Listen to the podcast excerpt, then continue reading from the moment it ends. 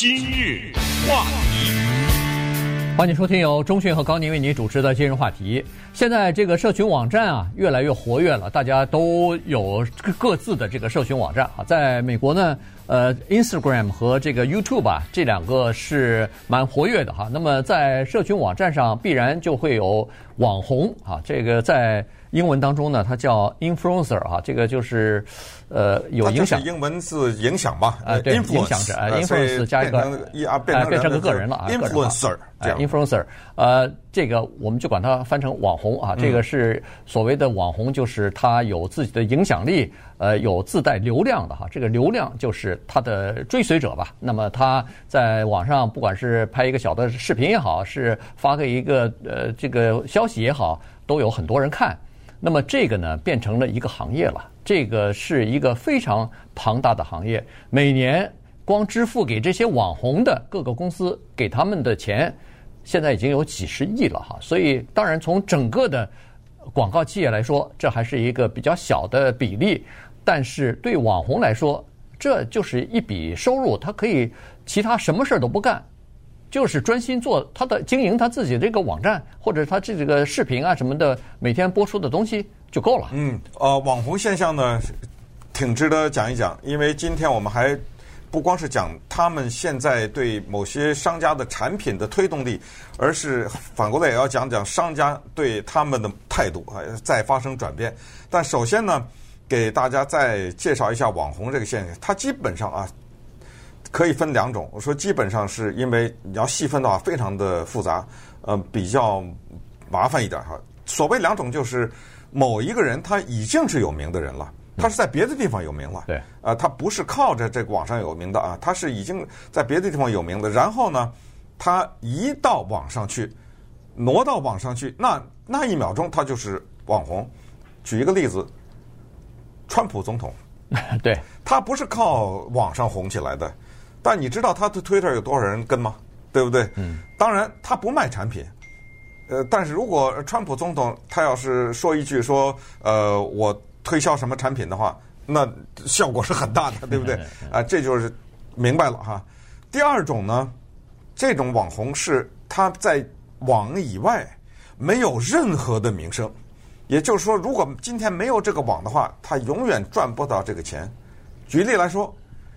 这个可能大家不太知道啊，就有一些具体你可能不知道，但是我说了你就明白，你自己知道的那个领域，你喜欢化妆，女女人，肯定有很多女孩子，我是说讲英文的女孩子，她知道在 YouTube 上有一个人教你化妆的，你知道这个人，否则一点名声没有，但是他现在有几千万人跟他这样的人，好几个有这样的人。再比如说，有人他喜欢种花。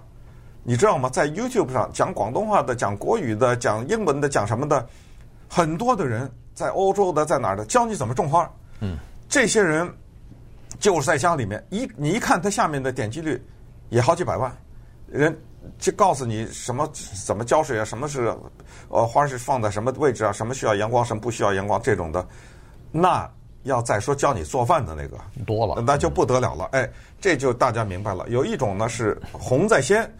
有一种是红在后，那么当他红了以后，人家就商家就找来了，他不用去拉广告，是反向运作。商家他盯着呢，很多的公司也盯着呢。哎，这人红了。还有一种网红，顺便说一下，是呃，我们叫他傻子网红，这个是不开玩笑了啊。就是啊，他没什么本事，他不是教你化妆、教你做菜、教你种花，他做一特别傻的动作。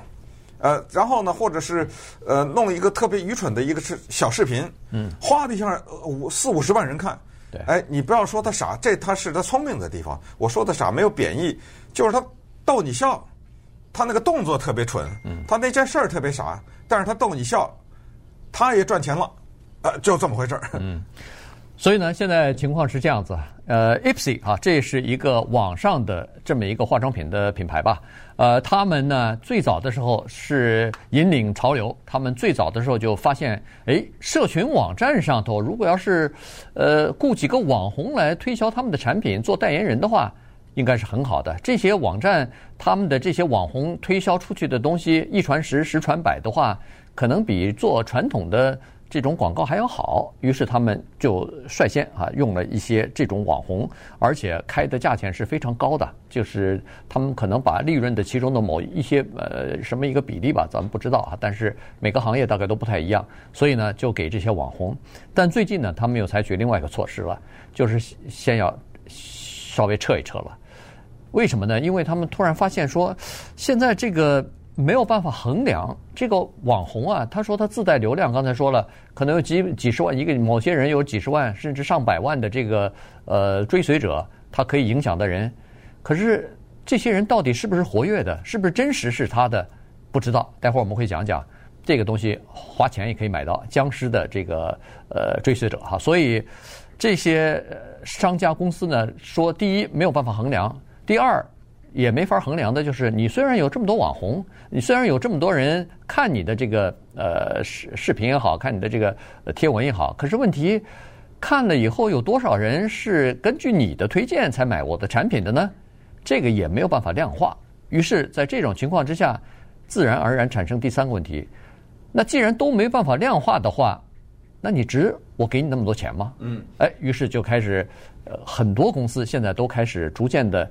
重新评估这个事儿了。哎，这个就这么回事。这个呃，经济规律呢，就是这么一回事儿。就是当你知道有一个什么东西能带来钱的时候，就产生了怎么得到那个东西。现在说的是流量，就是你放的一个视频也好，音频也好，有多少人看，或者文字哈，有多少人看，等于有多少钱的话，那么有多少人看，不就很重要吗？嗯。对，那么于是就滋生出了这么一种公司，卖人头，你要多少吧？嗯，四十块钱，好，我卖你，我不知道的几千个，几千个啊，我卖你三千个多少钱？这些人这些账号全是假的，但是它能够显示出来，比如说你花了这四十来块钱以后，过去你写一篇文章显示的是八百人看，等你花了钱，突然之间五千，那是呃，但是商家他不知道。那当然，我们现在说的什么从八百到五千这个小意思，呃，五千还不构成商家要花钱的、花大钱的那种。但是那种上千万、上亿，你知道，在 YouTube 上有的那个视频是十亿、二十亿、几十亿的这样的观看量，那么这个当中多少是真的，多少是假的，这是一个问题。所以让商家呢突然之间发现，哦，原来有人在卖这个，而且卖的东西这么价钱这么便宜。搞不好有一些人是买来的，也就是这个数字是假的，这是一个。还有呢，就是广播有 Nielsen，电视有二呃，广播有 Arbitron，电视有 Nielsen，嗯，这些呢都是收视率和收听率的调查，然后根据这种收视率、收听率的调查制定广告费，这个呢不太容易造假，这个或者可以说是很难造假，因为这些公司他们从事专业的民调和收视收听调查已经太悠久，太得明白他们的。体制相对来说比较完善，可是网上呢这一块真的没法知道，所以现在商家开始往后退。不过呃退归退，但是他还是不能放弃。这就是昨天我们讲的永远二十一岁 （Forever Twenty One） 啊，他们他的各种各样的不幸的事情连续发生，其中之一就是他被 Ariana Grande 诉讼。这个呢，昨天没时间提提，正好今天可以提。就是他们在二零一四年的时候意识到，网红 只要他们 在他的节目里讲一句他穿的这衣服或者拿的这化妆品是哪一个商店的话，那马上销额就上涨。所以他们当时在二零一四年说，在圣诞节期间呢，就想找 Ariana Grande 这一位年轻的歌星来给他们代言一下。但是呢。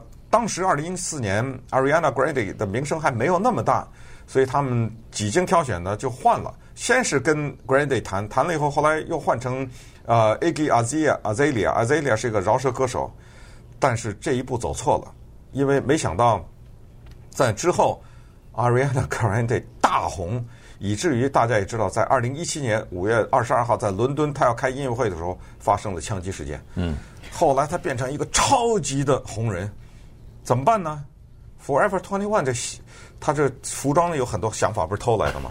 他这个也投机取巧，他找了另外一个女的，长得跟他很像，嗯，发型啊、衣服啊都很像 Ariana Grande，但是这个人是一点名声都没有，完全一个陌生人，他让他去代言去，嗯，然后猛打这个人的形象，得了，被 Ariana Grande 告告了一千万。呃，你现在看我在电视上可以看到，你现在看他这个，对不对？对，这是 Ariana Grande，呃，这是那个没名的人头上戴的这东西，嗯，完全一样。我们再看另外一张照片。这是他穿的裤子，这是他穿的，这不是完全一样吗？是是，这是他穿的鞋，他穿的鞋，他的发型，他的发型，完全一样。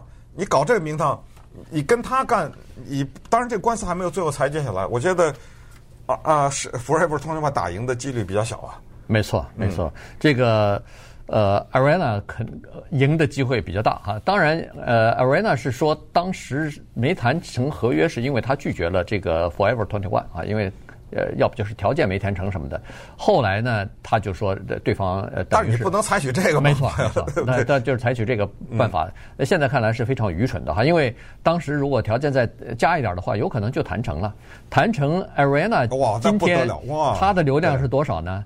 一亿六千五百万，而且都是你可以想象出来，一亿六千五百万。大部分百分之九十以上的都是年轻人，对对，哎，都是年轻的孩子，而刚好 Forever Twenty One 他打的就是这个族群呐，他不是呃这个阿妈阿阿阿爸这这个年龄的人呐，他打的就是这个年轻族群呐，所以这这一步他们真是呃走错了。今日话题，欢迎继续收听由中讯和高宁为您主持的今日话题。呃，这个社群网站啊，现在是越来越流行哈，这个就走进了各个商家的眼界了。他们认为说，在这上头做广告可能针对性更强，呃，比这个电电视啊、呃报纸啊，可能针对性更强哈。是，所以呢，在这方面花了大的力气，呃，来寻找合适的代言人，在社群网站上做广告。呃，因为这个你看哈，Instagram。以它为例子，它一个月里边上它的这个网站使用的用户是多少呢？一百零二亿。这所以你想，这是一个多么大的流量？任何一个电视台，任何一个呃这个，比如说报纸啊什么的，都不可能有这样的流量，都不可能有这样的读者或者是观众哈。所以呢，这个是他们认为说，哎呦，这个是很大的呃很大的平台吧？呃，这个不不容错过。可是呢，他们突然发现，如果用一些名人。呃，自带流量非常多的几百万、上千万的这些人呢，价格又比较贵，同时没法来评估出来说到底是不是值花这个钱。所以现在呢，有很多公司逐渐的在采取另外一个做法，就是他们找一些自己真实的用户，用这些人的这个来做自己的代言或做这个广告形象。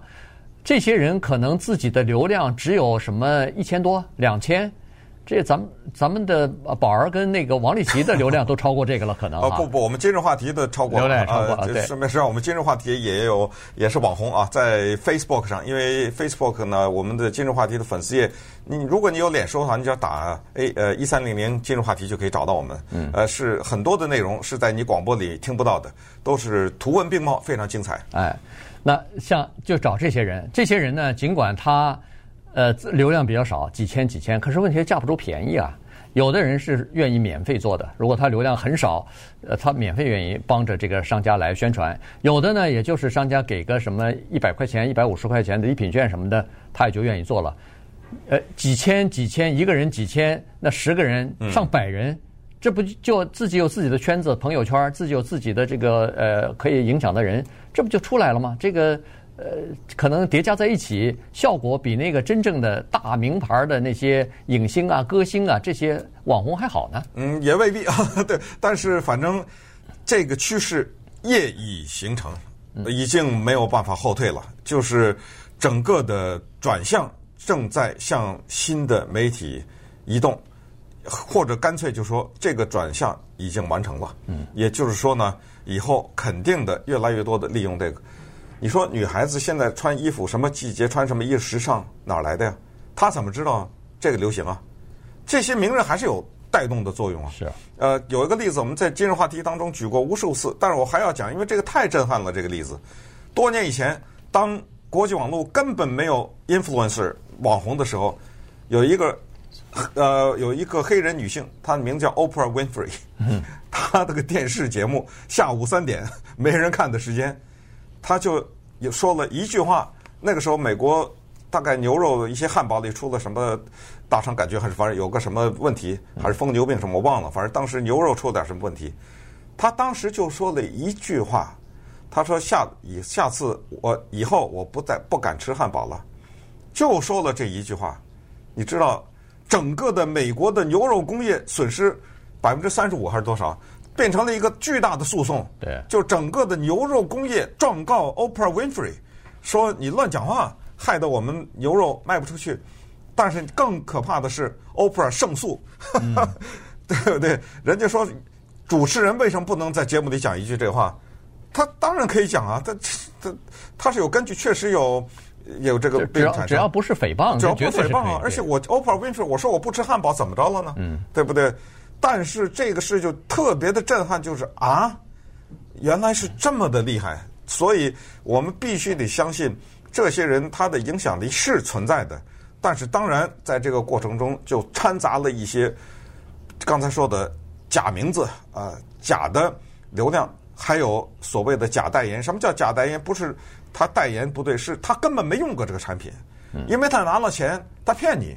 对啊，他说：“哎，这个东西真好吃啊！我吃了，每天都吃多少碗？喝，哎，这东西真好用。”鬼扯！他一次都没吃过，他一次都没用过，但是他拿了钱，他就得骗你嘛。对，所以呃，Win Oprah Winfrey 这个例子到现在呢，呃，可能要打点折扣。原因就是说，现在在网上这些明星网红啊，实际上嗯，就是。他可以影响的那些人，呃，对他们的信任程度现在已经大打折扣了，哎，已经大打折扣了。原因就是他可能是代言了一些他根本不用的产品，那这个是大家都觉得你就没有公信力了，还没有说服力了。而且多了以后，你一会儿拿一个产品出来，一会儿拿一个产品出来，那到时候人家都觉得你这个是为纯粹是为了赚钱。那这个影响力和信任程度也就逐渐的下降了。人家关心的是别的，你说的别的事情、好玩的东西，而并不是你所推销的产品。这就是为什么现在商家逐渐的开始向平民化、向这个呃一般的消费者呃这边来看齐了，就看看哎能不能找一个替代的这个方案啊。逐渐的呢要把这些呃就是花钱特别多，但是又没有办法评估到底值不值的这些呃逐渐的给它淡出了。